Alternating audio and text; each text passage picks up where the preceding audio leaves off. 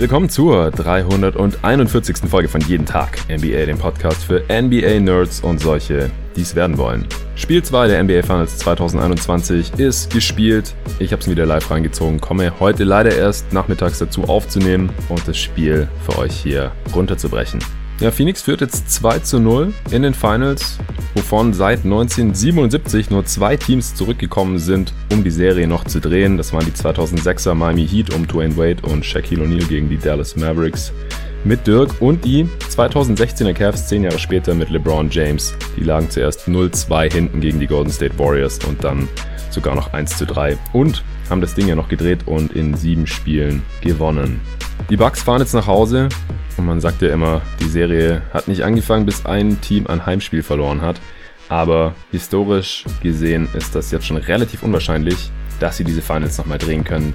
Wenn äh, es nicht noch weitere Verletzungen bei den Phoenix Suns gibt, also ist echt unglaublich. Ich hatte es im letzten Podcast schon angesprochen, dass Scharic raus musste, der konnte noch selbst laufen. Ich hatte eigentlich nicht gesehen, dass er sein Knie großartig verdreht hatte, aber im Endeffekt war es jetzt wohl doch ein Torn ACL, ein Kreuzbandriss und der ist out for season und wenn man sich da so die Rückkehrdauer anschaut in letzter Zeit von solchen Verletzungen, dann dauert es ungefähr ein Jahr. Das heißt, Scharic wird den Phoenix Suns auch in der kommenden Saison höchstwahrscheinlich leider gar nicht helfen können. Und natürlich auch nicht mehr hier in dieser Serie. Sie sind sowieso schon ein relativ kleines Team. Er war der Backup-Big hinter DeAndre Ayton und letzte Nacht musste sich Monty Williams da dann was einfallen lassen. Eine Lösung war, genau schon wie in Spiel 2, Small zu spielen mit Tory Craig auf dem Feld und der hat sich jetzt heute auch noch am Knie verletzt. Der hat versucht, einen Charge aufzunehmen gegen Janis. Äh, ich glaube, dass da die Knie aneinander gekommen sind. Es gibt jetzt, stand jetzt noch kein Update zu seiner Verletzung. Also könnte irgendwie eine Prellung sein oder sowas, was vielleicht innerhalb von ein paar Tagen wieder abschwillt. Aber er konnte auch im Gegensatz zu Scharic nicht mehr alleine laufen. In den Locker Room musste da gestützt werden. Also das sah auch echt nicht gut aus und langsam wird es auch bei den Phoenix Suns da ein bisschen dünn. Ja, ansonsten zum Game. Janis ist ein verdammtes Monster, ein Freak, der Greek Freak. Hat mit 42 Punkten letzte Nacht Kareems Final-Rekord der Milwaukee Bucks für Punkte gebrochen. Und im dritten Viertel, da hat er mit 20 Punkten auch die meisten Punkte in einem Viertel in einem Finalspiel gemacht seit Michael Jordan 1993. Also unglaubliche Leistung von ihm offensiv und defensiv auch nochmal deutlich besser unterwegs gewesen als schon im letzten Spiel, wo er auch schon solide war, vor allem angesichts seiner schweren Verletzung. Also er spielt hier so krass jetzt schon. Ich hätte es nie gedacht, dass er so ein Spiel im zweiten Spiel dieser Serie schon wieder abliefern kann. Und trotzdem haben die Bucks leider mit 10 Punkten verloren am Ende. 118 zu 108 für die Phoenix Suns. Das erinnert so ein bisschen an LeBron in Cleveland in manchen Saisons, dass er einfach auf einem abartigen Niveau zockt, aber vom restlichen Team leider nicht so viel kommt und dabei hat Janis ja eigentlich mit Chris Middleton ein All-Star-Level-Spieler, mit Drew Holiday noch einen sehr, sehr guten Mitspieler. Die haben aber heute leider mal wieder kein Scheunentor getroffen. Middleton mit 11 Pünktchen, Holiday am Ende mit 17, beide bei miesen Quoten. Holiday mit starker Defense, gar keine Frage, aber offensiv muss da mehr Hilfe für Janis kommen, sonst können sie, glaube ich, in der Serie einfach nicht gewinnen. Vor allem nicht, wenn auf der anderen Seite die Phoenix Suns extrem heiß von Downtown sind. Die Bucks haben heute die Zone sehr gut zugemacht, haben die defensiven Schemes auch stark angepasst, haben viel mit Drop Coverage plus viel Hilfe vom Flügel verteidigt und Phoenix hat die Einladung dann dankend angenommen. Da sind relativ viele freie Dreier rausgesprungen, vor allem aus den Ecken und die Suns haben eben 20 ihre 40 Dreier getroffen. Also die Punkte der Suns sind dieses Mal ganz anders zustande gekommen als noch in Game One in diesen Finals. Sie hatten auf jeden Run und auf jedes Scheme, also die Bucks haben noch viele andere Sachen ausprobiert defensiv in dem Game, hatten da immer die Antwort drauf. Sie sind einfach offensiv flexibel genug, gut genug und haben, äh, wie man das heute auch gesehen hat, ganz offensichtlich genug Shooting und dürfen daher jetzt mit 2-0 Vorsprung nach Milwaukee fahren. Vor allem David Booker heute zum zweiten Mal in diesen Playoffs Sieben Dreier getroffen, also sieben von zwölf heute, was er davor in seiner gesamten Karriere noch nie geschafft hatte. Also wird hier seinem Ruf als Shooter endlich mal ein bisschen gerecht mit 31 Punkten Topscorer der Suns, 5 Rebounds, 6 Assists auch. Ja, ganz klar heute der äh, Mann des Spiels. Neben Michael Bridges, der hat 27 gemacht. Auch der hat die Räume, die ihm die Bucks Defense heute angeboten hat, extrem gut genutzt. Mit Shooting, mit Scoring in Transition, auch ein paar Sachen auf der Dribble gemacht, Cuts. Auch Paul mit einem weitgehend guten Spiel, 23 und 8 aufgelegt. Ich würde sagen, wir hangeln uns mal wieder ein bisschen am Spielverlauf entlang. Die Bucks haben sehr stark losgelegt, äh, sah sehr viel aggressiver aus alles als noch in Spiel 1. Vor allem Janis sah noch eine Spur fitter aus, ist auch in Transition gegangen, ersten Punkte direkt mal per Slam im Fast Break oder in der Early Offense, ein Putback gehabt, ähm, hat Chris Paul erstmal in der Midrange bei seinem bei einem seiner patentierten Pull-ups von hinten übel abgeräumt. Also der war auf jeden Fall angezündet und konnte halt auch heute Bewegungen machen, die er im letzten Spiel einfach noch nicht gemacht hat. Also letztes Mal ist er, habe ich im Pod ja auch gesagt, selten in Transition gegangen, kaum Spin-Moves oder Euro-Steps, irgendwelche Sachen, die das Knie nochmal mehr belasten. Da war er heute dann weniger zurückhaltend und wirklich spritzig unterwegs und sah auch für mein Verständnis deutlich athletischer nochmal aus als noch im letzten Spiel. Und das hat auch das ganze Spiel über. Das hat ja in Spiel 1 noch deutlich abgebaut. Also er war schon sehr durch, ist auch ein, zwei Mal auf den Boden gefallen bei irgendwelchen Hustle-Aktionen, Fouls und so weiter und ist danach erstmal so ein bisschen rumgehumpelt. Also er ist bestimmt immer noch nicht bei 100%, aber schon deutlich näher dran als noch in Spiel 1. Booker und Chris Paul hatten einen ziemlichen Kaltstart. Da ging am Anfang nicht so viel im Vergleich zu Spiel 1 vor allem, aber dafür haben Crowder und Bridges ihre Dreier getroffen, dann hat Booker auch noch mitgemacht, Transition Dreier getroffen und das war dann eben sehr wichtig, dass sie da am Anfang auch bei den äh, Bucks noch mithalten können. Auch Drew Holiday war aggressiv, hat seinen eigenen Wurf gesucht, ist in die Zone gegangen, hat versucht seine körperlichen Vorteile wieder auszuspielen. War da heute aber nicht ganz so erfolgreich. PJ Tucker hatte auch ein sehr gutes erstes Viertel, ein Floater reingemacht, was man von ihm nicht so oft sieht, ein Putback, das schon öfter natürlich sein äh, typischer Corner 3 hat auch einen reingeknallt, hatte schnell sieben Punkte, war im ersten Viertel dann auch äh, erstmal Topscorer der Milwaukee Bucks. Aber das Problem war, er hat das ganze restliche Spiel keine Punkte mehr gemacht. Am Ende auch nur sieben Punkte, drei von fünf aus dem Feld in 35 Minuten. Im ersten Viertel gab es auch lange Zeit keine Fouls oder Freiwürfe für irgendwen. Phoenix hat erst relativ spät im zweiten Viertel irgendwann, also die Bucks haben erst relativ spät im zweiten Viertel ihr erstes Foul begangen. Also Phoenix hat ihr erstes Foul erst dann gezogen, war aber kein Shooting Foul. Den ersten Freiwurf hatte Phoenix erst ein paar Sekunden vor Ende des zweiten Viertels. Also das ist echt unglaublich. Die hatten ja gegen die Clippers auch schon mal so einen Stretch, wo sie erst irgendwann im zweiten Viertel ihr erstes Foul gezogen haben. Hing natürlich, also da kommt einiges zusammen. Die Suns ziehen sowieso nicht allzu viele Fouls. Dann noch gegen so ein Scheme hier mit der Drop Coverage und der aggressiven Help da dann am, am Nail vom Flügel weg, dann ist halt die Zone auch konstant voll. Das wollten die Bucks hier heute absolut nicht mehr aufgeben. Die Suns haben im letzten Spiel noch relativ viele Freiwürfe gezogen. 25 von 26, wenn mich gerade nicht alles täuscht. Das äh, sind natürlich ein Haufen Punkte und auch sehr effizient in der Zone gescored, da die Bucks auch ausgescored. Und das ist eigentlich nicht der Bucks Basketball. Ich hatte vor der Serie eigentlich auch eher erwartet, dass sie so verteidigen, wie sie es heute getan haben, grundsätzlich als Basisscheme und eben nicht die ganze Zeit switchen, wie sie es noch im ersten Spiel versucht haben. Und dann geben die Bucks aber eben einen Haufen Dreier ab. Äh, Cam Johnson hat gleich einen reingeknallt. Die Suns waren am Ende des ersten Viertels, äh, hatten sie schon 14 Dreier genommen, die Bucks nur 4, 2 von 4 getroffen.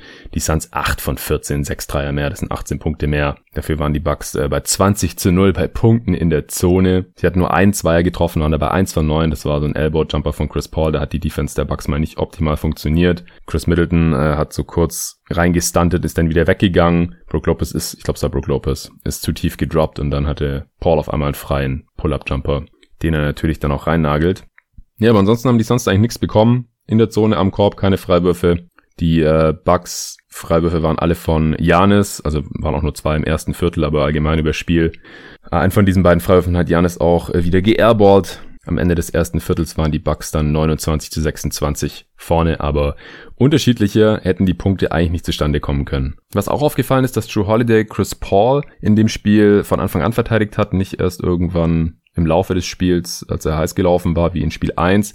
Er hat ihn auch früh unter Druck gesetzt, noch in der eigenen Hälfte, hat so die Pace auch erfolgreich gedrückt. Das war offensichtlich auch eine Priorität der Milwaukee Bucks. Im ersten Spiel war die Pace der Suns ja noch sehr, sehr hoch. Die sind früh in ihre Sets reingekommen, beziehungsweise konnten nach Switches dann noch Ewigkeiten attackieren, hatten da 15, 20 Sekunden teilweise Zeit.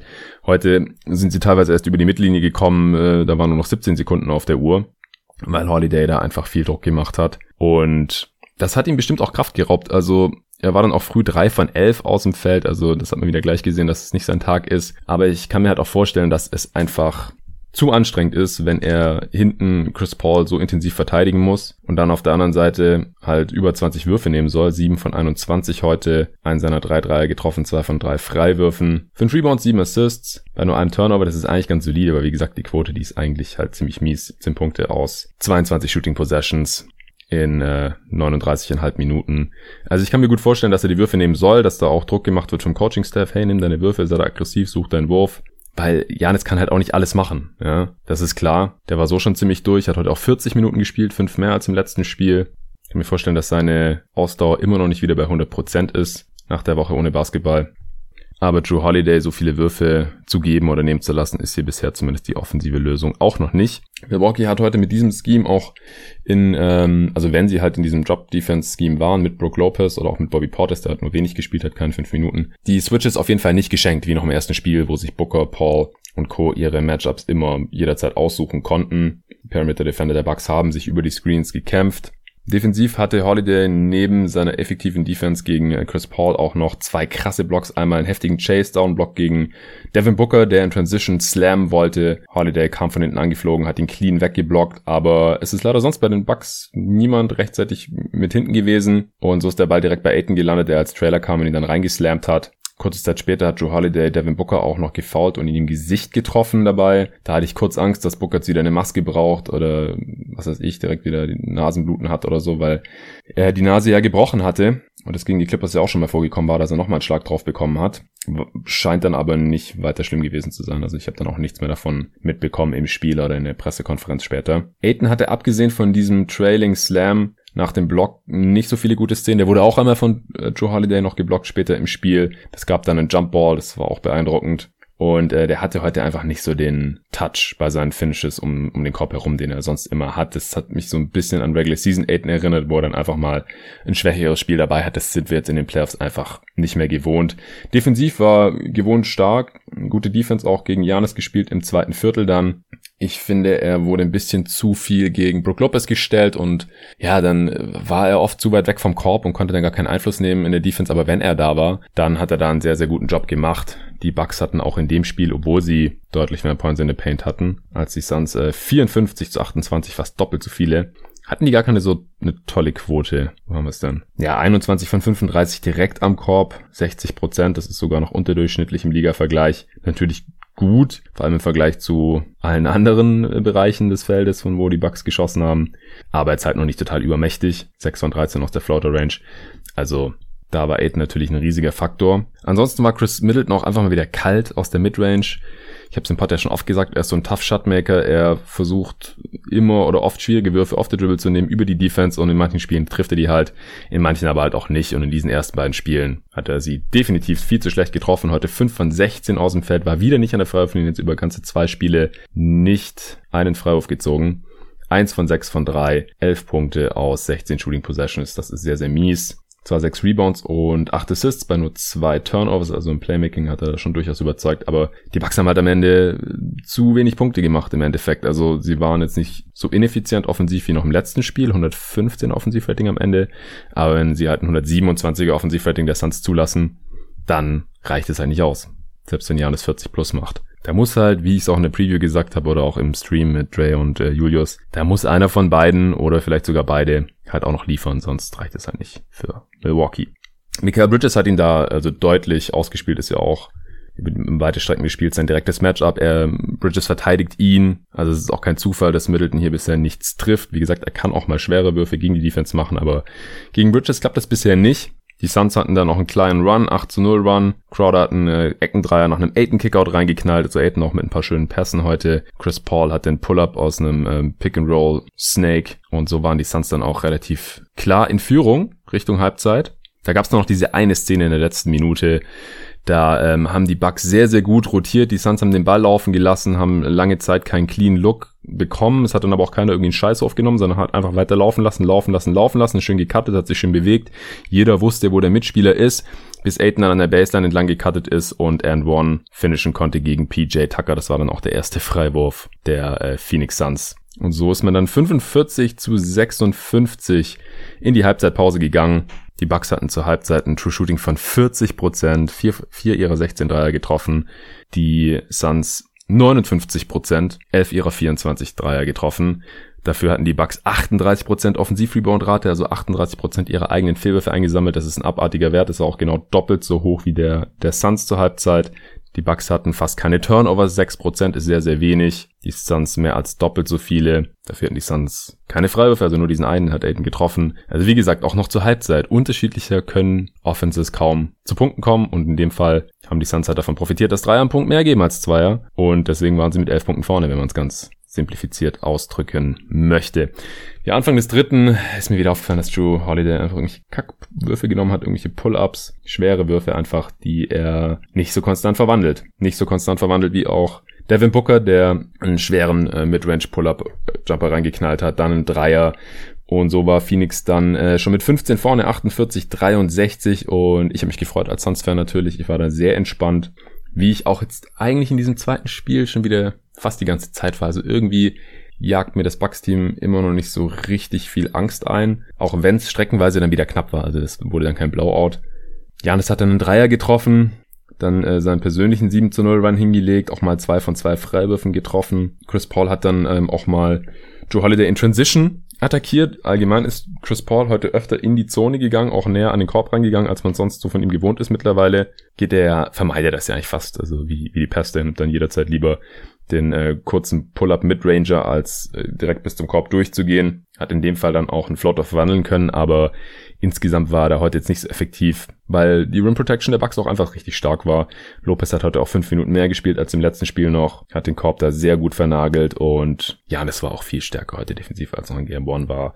Gefühlt überall mit seiner Help Defense und offensiv im dritten Viertel hat er total am Rad gedreht, hatte schnell 13 Punkte, vier seiner ersten fünf Würfe getroffen ähm, dann hat auch die Offense der Suns mal so ein bisschen stagniert und da Joe Holiday ja heute viel Chris Paul verteidigt hat, wurde Booker oft von PJ Tucker verteidigt und da hätte ich mir auch gewünscht, dass er den öfter mal auf der Dribble attackiert. Das haben wir heute auch relativ wenig gesehen, könnte noch ein Adjustment sein dann fürs nächste Spiel. So hat es heute auch gut funktioniert. Ja, Janis hat in dem Viertel dann extrem viele Fouls auch gezogen. Die Suns hatten nicht wirklich eine Antwort gegen ihn, selbst wenn sie ihn gedoppelt haben. Aiden hatte relativ schnell zwei, drei Fouls. Weil Scharic verletzt ist, kam dann auch kurz Kaminski rein für 52 Sekunden in denen er absolut gar nichts gemacht hat. Ja, Jan ist einfach nur dominant in dem Viertel, immer wieder in die Zone gekommen. Gerade die Bankspieler, finde ich, könnten ihn dann auch mal vielleicht sogar noch öfter faulen. Also er hatte auch wieder Trips an der Freiwurflinie, wo er keinen von beiden getroffen hat. Sonst hätte er noch mehr Punkte gemacht. Also er hätte, wie gesagt, 20 Punkte in diesem Viertel. Und das sind die meisten seit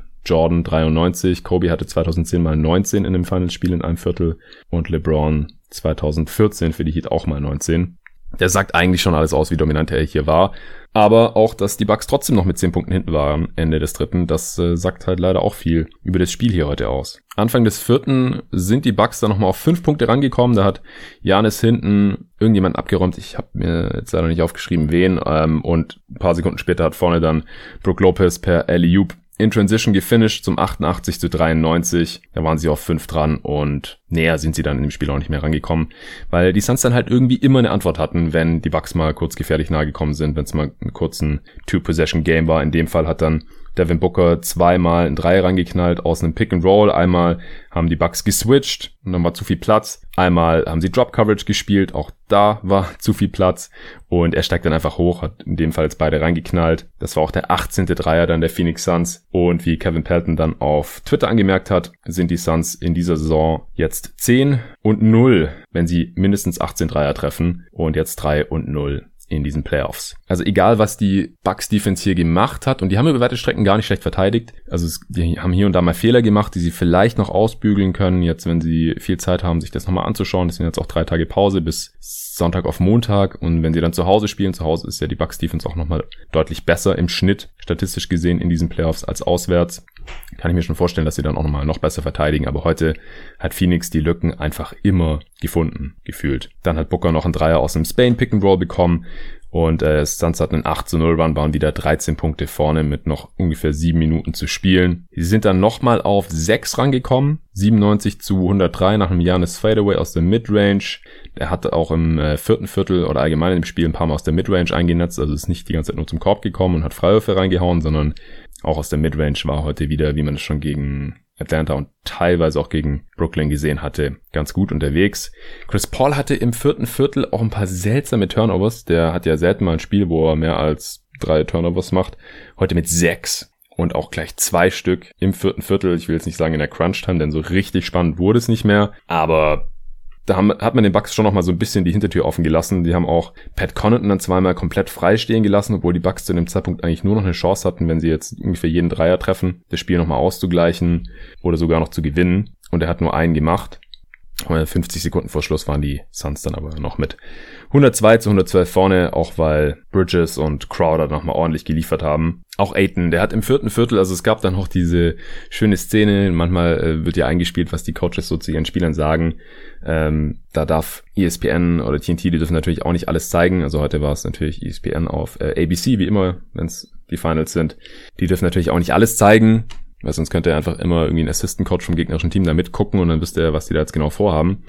Aber so motivierende Ansagen und solche Sachen oder so allgemeineres Zeug, das dürfen die da immer ausstrahlen. Und äh, das war jetzt halt so eine Motivationsansprache von Monty Williams, der sich vor Aiden hingekniet hat und gesagt hat so, ey, scheiß auf die Stats, spiel einfach nur mit Force. Ja, also nutz deine körperlichen Vorteile aus. Und das hat er dann im vierten Viertel auch noch gemacht. Also nach dieser Ansprache von Williams hat Aiden ein paar Offensivrebounds geholt. Ich glaube zwei Steals, ein Block, verteidigt wie ein Irrer. Und ähm, auch nochmal einen geilen Kickout-Pass gespielt nach einem Offensivrebound auf Chris Paul, der rechts in der Corner frei stand. Also muss auch nochmal dazu sagen, durch die äh, Schemes der Bucks heute standen auch nicht nur die ganze Zeit die Shooter frei, Crowder, Bridges und Co., äh, Cam Johnson, sondern teilweise halt auch Dudes wie äh, Chris Paul, auch mal Devin Booker hat einen freien Dreier bekommen. Und in dem Fall dann ähm, hat Aiden seinen vierten Assist heute. Also ich finde auch nach wie vor, dass der als Passer ein bisschen underrated ist oder nicht so eingesetzt wird, wie man es vielleicht perspektivisch machen könnte. Also ich, mich würde es nicht wundern, wenn Aiden irgendwann in seiner Karriere mal auch drei, vier Assists im Schnitt auflegt, aber das nur am Rande, das habe ich schon als in seiner Rookie-Saison gesagt, weil er hat eine ganz gute Vision. Ähm, da hat Chris Paul dann einen Dreier reingeknallt zum neun Punkte Vorsprung. Im äh, nächsten Angriff hat Aiton dann Middleton geblockt und vorne Bridges äh, einen Bankshot nach einem Drive reingehauen zur elf Punkte Führung, dreieinhalb Minuten vor Schluss. Dann hat Crowder nochmal Midranger reingeknallt, nachdem äh, Chris Paul an der Baseline schon die Optionen ausgegangen waren. Also da haben dann wirklich die, die Rollenspieler der Suns nochmal ordentlich abgeliefert. Vor allem in Person von Michael Bridges, der dann auch noch viermal an der Linie stand und alle Freiwürfe getroffen hat. Also acht von acht in den letzten zwei Minuten. Extrem starkes Spiel von Michael Bridges. Ich kann es gar nicht oft genug sagen. Er ist offensiv ein bisschen unkonstant, was okay ist als vierte Offensivoption oder je nachdem, wenn Crowder heiß ist, dann kann er auch einfach zur fünften abrutschen, aber heute war er definitiv mindestens die dritte, denn äh, Aiton hat wie gesagt offensiv kein gutes Spiel gehabt, vier von zehn aus dem Feld, wirklich einfache Dinge nicht gemacht, die er sonst macht, auch teilweise Pässe nicht richtig gefangen und solche Sachen. Bridges hat am Ende die Dreier nicht mehr so getroffen, drei von neun, aber wie gesagt, alle acht Freiwürfe, die waren alle in den letzten zwei Minuten, acht von 15 aus dem Feld. Das macht 27 Punkte aus 19 Shooting Possessions, sehr, sehr stark, sieben Rebounds auch. Und eben die starke Defense gegen Middleton. Ja, am Ende, wie gesagt, 110 zu 118. Janis hat dann noch mal ein paar relativ freie Dunks bekommen. Also so sechs seiner 42 Punkte, die hat er am Ende gemacht in der quasi Garbage Time, als die Bucks eigentlich Dreier dann gebraucht hätten. Aber trotzdem, das soll seine Leistung überhaupt nicht schmälern. 42 Punkte, 12 Rebounds, 4 davon offensiv, 4 Assists auch, ein Steal, 3 Blocks, nur 3 Turnovers. 15 von 22 aus dem Feld, 1 von 5 Dreiern und 11 von 18 Freiwürfen. Das ist auch okay, 61 Prozent. Das macht 42 Punkte aus. 31 Shooting Possessions, sehr, sehr stark. Holiday und Middleton hatte ich schon gesagt. Lopez heute offensiv nicht besonders eingebunden, aber hat auch seine Möglichkeiten nicht so genutzt. 4 von 10 aus dem Feld, kein Freiwurf. 9 Rebounds, 3 davon offensiv. Also heute kam auch wieder das zum Tragen, was ich hier vor der Serie schon gesagt hatte, dass eben nicht nur die Bigs der Bucks ordentlich ans offensiv, offensive Brett gehen, sondern auch Holiday zwei offensiv Rebounds, Connaughton vier, Tucker vier. Da müssen die Suns schon ein bisschen besser aufpassen. Aber am Ende war dieser Vorteil auch gar nicht so riesig. Also 36% Offensiv-Rebound-Rate der Bucks ist krass. Oder in ganzen Zahlen äh, 18 Offensiv-Rebounds. Aber die Suns hatten halt auch 11. Das sind 28% Offensiv-Rebound-Rate, was auch ein starker Wert wäre, über die Saison gesehen. Deswegen war der Unterschied dann da nicht mehr so riesig. Und ich glaube, die Suns haben auch besser getroffen. Also bei ihren Second Chance Points effizienter verwandelt. Die Bucks hatten am Ende auch unter 10% Turnover-Rate, was stark ist, aber die Suns auch nur 14%. Auch da war der Unterschied dann nicht so groß und den die Diskrepanz beim Shooting, bei der Shooting-Effizienz, das sind über 10% im True Shooting gewesen, die konnten die Bucks einfach nicht ausgleichen heute mit dem Dreier-Shooting der Suns. Die Bucks nur mit neun getroffenen Dreiern bei 31 Versuchen. Nachdem sie im letzten Spiel ihre Dreier noch stark getroffen hatten, hat das heute schon wieder hier nachgelassen, nur 29% aus dem Feld. Äh, von hinter der Dreierlinie. Connaughton war ich der Einzige, der da wirklich gut unterwegs war mit vier von neun Dreiern. Tucker hat seinen einen da getroffen im ersten Viertel. Forbes ein von drei, der hat heute auch nur fünfeinhalb Minuten gespielt. Sie hat der 3-3 da hochgechuckt, die ersten drei waren noch üble Bricks. Der dritte war dann drin. Aber im Prinzip hat Milwaukee hier heute eine Sechser-Rotation. Also Janis, Drew, Brooke, Chris Middleton, Connaughton und äh, PJ Tucker spielen lassen. Also Connaughton der einzige Bankspieler mit vier Minuten, Teague noch zwölf Minuten, eins von vier aus dem Feld und dann äh, Portis und Forbes, wie gesagt, nur noch so um die fünf Minuten. Auch Monty Williams hat seine achte Rotation gefunden. Das hatte ich ja auch in der Preview hier noch gefordert, in Anführungsstrichen, ja, dass er sich da mal irgendwie einigt. Das ist in den Finals dann schon sehr wichtig. Blöderweise hat sich jetzt mit Craig heute einer davon verletzt. Und ansonsten hat Campaign wieder 10 Minuten gespielt, war heute aber relativ unauffällig, seine beiden Dreier nicht getroffen, hatte einen starken Drive, den er gefinisht hat, einen schönen Kick-Out-Pass gespielt, zwei Punkte, zwei Assists. Und ansonsten natürlich äh, die Starter, Paul Booker, Crowder, Bridges Aiton plus Cam Johnson von der Bank für 18 Minuten. Der hat 8 Punkte gemacht, zwei seiner vier Dreier getroffen, sehr solide. Und dann eben Payne und Craig. Jetzt, wie gesagt, ich hoffe sehr, dass Craig spielen kann. Denn äh, nee, das ist halt nicht ganz der physische Defender wie Craig, ist der bessere Shooter aus meiner Sicht, auch der bessere Slasher, aber hat jetzt halt auch nicht die Spielpraxis sammeln können hier mit diesem Team in diesen Playoffs. Heute hat er 49 Sekunden gespielt. Kaminski 52 Sekunden. Ich hoffe, das wird nicht mehr. Eventuell geht Monty auch dann ein bisschen kleiner mit Carter, Galloway oder Moore in der Rotation, was ja möglich ist, wenn ein Brent Forbes zum Beispiel spielt. Die fünf Minuten könnte man irgendwie Carter reinschmeißen oder sowas, aber ist natürlich ungünstig, wenn man jetzt hier ad hoc mitten in den Finals seine Rotation nochmal umbauen muss, irgendwie Spieler reinschmeißen muss, die vorher nur Garbage Time gespielt haben. Ich glaube, unterm Strich nochmal die Hauptfaktoren kann man sagen, Phoenix ist einfach zu flexibel offensiv. Die lassen sich durch nichts aus der Ruhe bringen, durch kein defensives Scheme. Die können ihre Punkte in der Zone und an der Freiwurflinie besorgen, wie im ersten Spiel, über die Midrange oder über Dreier, so wie jetzt heute mit 20 getroffenen Dreiern. Das muss auch unglaublich frustrierend sein und wie gesagt, das entspannt mich als Fan extrem. Ich habe jetzt einfach nicht das Gefühl, dass gegnerische Teams irgendein Scheme auspacken können, dass die Suns vor unlösbare Probleme stellt. Klar, man kann mal ein schlechtes Shooting-Game haben, dass, dass irgendwie kein Jumper reinfällt, weder aus der Midrange noch aus der Distanz äh, von hinter der Dreilinie. Das kann schon mal passieren, aber da haben die Suns einfach zu gute Shooter im Team. Sowohl auf der Dribble mit Paul und Booker, als auch Spot-Up-Shooting mit Crowder, Bridges, Cam Johnson, auch Campaign.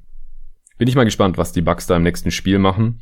Und am Anfang haben ja auch hauptsächlich die Rollenspiele-Shooter die Suns im Game gehalten. Crowder, Johnson, vor allem Bridges, der heute, wie gesagt, insgesamt ein sehr, sehr starkes äh, Spiel hatte. Die, die Suns hatten ja heute auch, habe ich noch gar nicht gesagt, glaube ich, zehn Eckendreier getroffen. Ja, zehn Eckendreier getroffen. Zehn von 17. Unglaubliche Quote, unglaubliches Volumen. Also die Teams mit den meisten Eckendreiern versuchen pro Spiel in der Liga, die äh, nehmen so zehn. Das ist schon richtig viel. Und die Suns hatten halt zehn Treffer bei 17 Versuchen.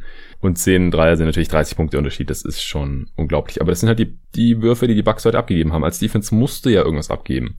Und nach dem ersten Spiel haben sie sich halt dazu entschieden, die drei abzugeben. Ich weiß nicht, ob das die richtige Entscheidung war. Ich habe auf Twitter auch geschrieben, dass ich eigentlich schockiert bin. Ich habe im letzten Spiel gesagt, dass sie das ja probieren könnten, da ein bisschen mehr Help zu schicken, aber wenn dann die offenen Shooter treffen, dann sieht das halt auch nicht nach einem guten Adjustment aus. Also ich finde es auch schwierig jetzt zu sagen, was die Bugs hier vom Scheme her anders machen könnten. Also ich finde es gut, dass sie weiterhin auch verschiedene Sachen machen mit verschiedenen Lineups, denn nicht jede Lineup ist für das gleiche Scheme geeignet und man kann den Gegner sich auch nicht 48 Minuten lang auf dasselbe Scheme einstellen lassen.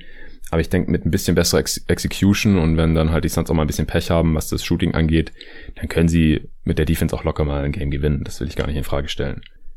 Janis, wie gesagt, fast schon übermenschlich, wie er hier aufzockt offensiv wie defensiv.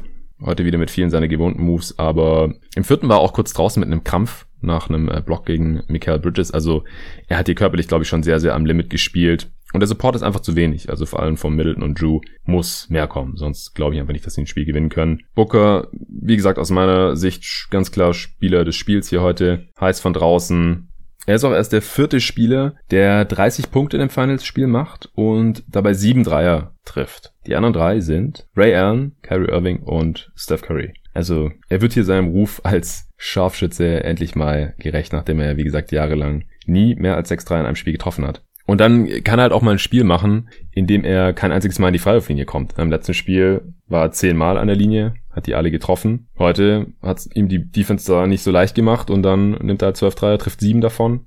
12 von 25 aus dem Feld, das sind 31 Punkte aus 25 Shooting Possessions, auch sehr stark. Drei Turnovers. Ja, war in Ordnung. Chris Paul 23 Punkte, 8 Assists. Bei 6 Turnovers hatte ich schon gesagt. 10 von 20 aus dem Feld. 3 von 5 seiner Dreier wieder getroffen. Also auch er ist hier weiterhin ziemlich hot. War nicht sein bestes Spiel, aber definitiv gut genug heute hier. Aiden am Ende mit 10 Punkten, 11 Rebounds, 4 davon offensiv, 4 Assists, 3 Steals, 2 Blocks. Also schönes Allround-Game. Da war es auch nicht so wild, dass er heute mal nur 4 von 10 aus dem Feld getroffen hat.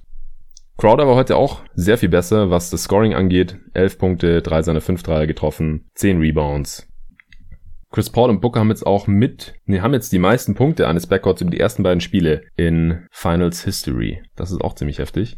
Und das unterstreicht halt nochmal, also was für ein krasser Backcourt Booker und Paul hier zusammen einfach sind, auch im historischen Vergleich. Aiton ist der jüngste Spieler der Geschichte mit 13 Double-Doubles in einem Playoff-Run. Auch heftig.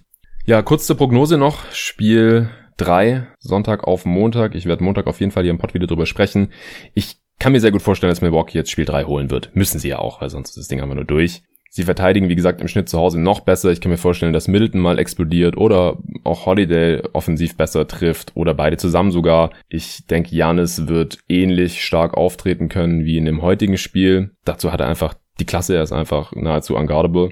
Und dann kann es schon auch gut sein, dass die Suns mal ihre Würfe nicht so gut treffen. Aber auch die Suns hatten jetzt wieder kein perfektes Spiel. Also die Defense in Transition kann besser werden. Die äh, Defense gegen Janis kann besser werden. Da bin ich sehr gespannt. Aber wie gesagt, mein Tipp wäre jetzt, äh, die Bucks gewinnen Spiel 3 und dass äh, die Suns dann aber auch durchaus in der Lage sind, ihre Adjustments wiederum zu machen und in Spiel 4 dann vielleicht sogar in Milwaukee zu gewinnen. Sie sind ja auch eines der besten Auswärtsteams der gesamten Liga. Und äh, dass sie dann eventuell auch in Phoenix nach fünf Spielen closen können. Hängt jetzt auch ein bisschen davon ab, ob Craig spielen kann oder nicht. Ich hoffe es, wie gesagt, sehr. Denn sonst wird es bei den Suns halt auch langsam dünn. Ja, das war's für heute. Ich bin auch nachher ab 18 Uhr heute direkt wieder im Livestream auf äh, YouTube und äh, Twitter zu sehen, zusammen mit André Vogt und Julius Schubert. 5 Die Show. Schaltet gerne ein, wenn ihr es nicht live schafft ab 18 Uhr oder den Pod erst später hört und es vorher nicht mitbekommt. Dann könnt ihr das natürlich auch noch on demand schauen. Also ich habe jetzt auch gesehen, dass die allermeisten das erst im Nachhinein sich angeschaut hat. Also live waren glaube ich so ungefähr 1000 Leute dabei und vorhin habe ich mal geguckt auf YouTube, da waren wir schon sehr nah an den 10.000 Views dran und dann noch mal irgendwie 3000 auf Twitter oder sowas. Das ist schon sehr, sehr nice. Und schaut gerne mal rein. Also da äh, quatsche ich nochmal über die Finals mit den Jungs, aber auch ein bisschen über Trade-Gerüchte. Bin gespannt, was deren Take ist zu diesen ersten beiden Finals-Spielen. Werden heute auch nochmal ein paar Sachen optimieren. Letztes Mal war ja das erste Mal halt so ein bisschen quasi ein Testlauf auch. Werden heute ein paar ähm, Videosequenzen mit einspielen, dass wir die dann da live ein bisschen mit analysieren können. Und äh, ich denke, das wird auch von Mal zu Mal dann noch ein bisschen besser, wenn da auch ein bisschen Routine mit reinkommt. Aber ich habe auf jeden Fall Bock. Ich hoffe ihr auch. Ansonsten äh, vielen Dank fürs Zuhören und wir hören uns hier wieder am Montag. Schönes Wochenende euch. Bis dahin.